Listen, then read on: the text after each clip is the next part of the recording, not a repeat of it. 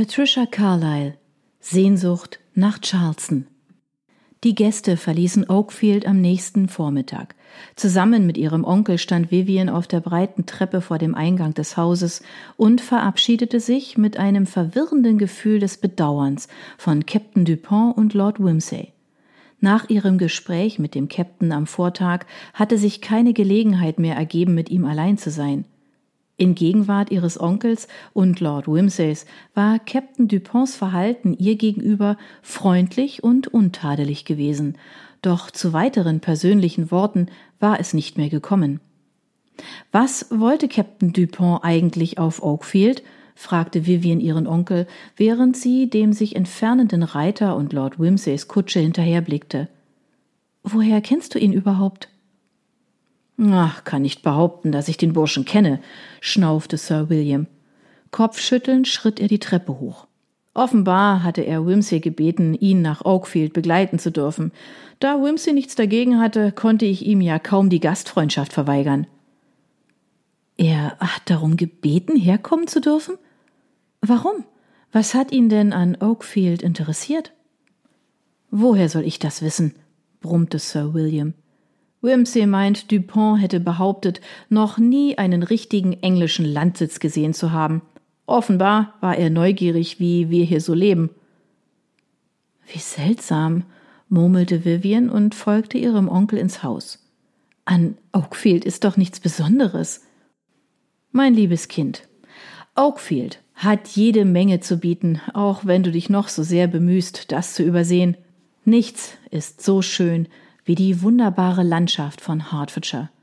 Auch deine unsinnige Vorliebe für das wilde Land, aus dem du stammst, macht dich offenbar blind für weniger dramatische Landstriche. So habe ich es nicht gemeint, Onkel William, korrigierte Vivian hastig.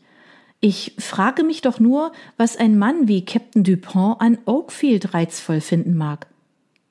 Nun, Anders als du offenbar scheint der Mann einen Sinn für die wahre Schönheit unserer Gegend zu haben, murrte Sir William und marschierte in die Bibliothek, wo er sich auf seinen Lieblingssessel sinken ließ.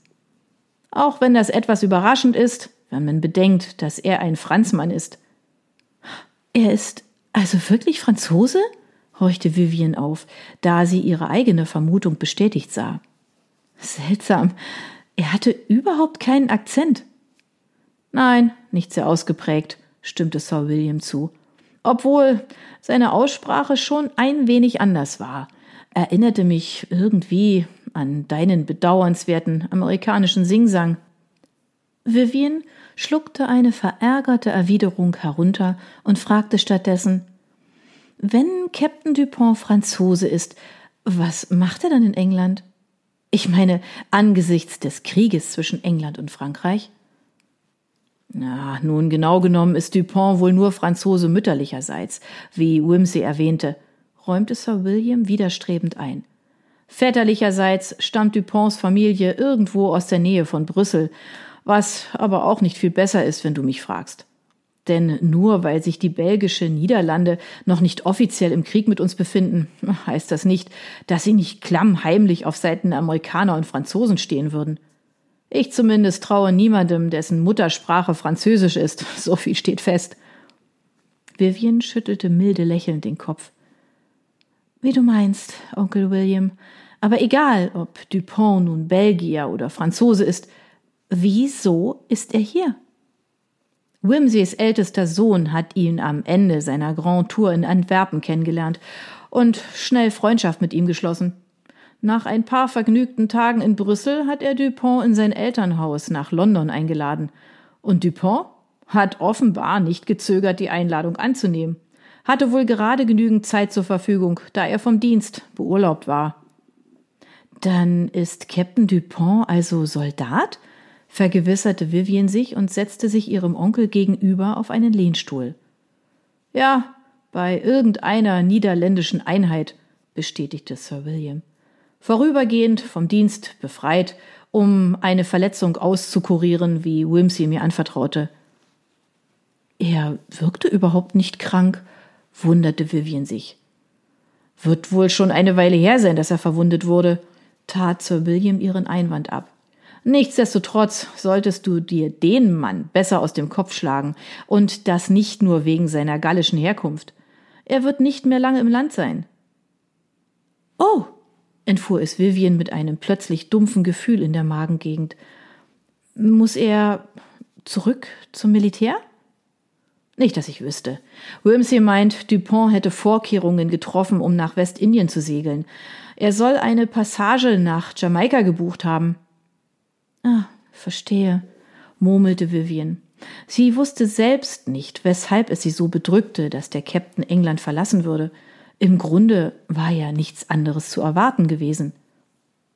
Mach dir nichts draus, Kind, versuchte Sir William, sie in einem Anfall von Mitleid zu trösten. Der Bursche sieht sowieso viel zu gut aus und noch dazu zur Hälfte Franzose, hat bestimmt in jeder größeren Stadt auf dem Kontinent irgendeine Geliebte. So einer ist nichts für eine englische Lady. Vermutlich nicht, pflichtete Vivian ihrem Onkel widerstrebend bei, auch wenn sie nicht überzeugt war. Doch im Grunde hatte Sir William natürlich recht. Es war besser, wenn sie sich Captain Dupont aus dem Kopf schlug. Halbherzig versuchte sie sich einzureden, dass sie seine Abreise nur bedauerte, weil sie die Wiederkehr des alltäglichen Einerleis bedeutete. Wahrscheinlich dauerte es nun wieder ewig, bis sie andere Menschen zu Gesicht bekam, von gelegentlichen Besuchen von Sir Williams, ebenso vertrockneten wie langweiligen Freunden, einmal abgesehen. Doch insgeheim wusste sie, dass ihre Niedergeschlagenheit einen anderen Grund hatte.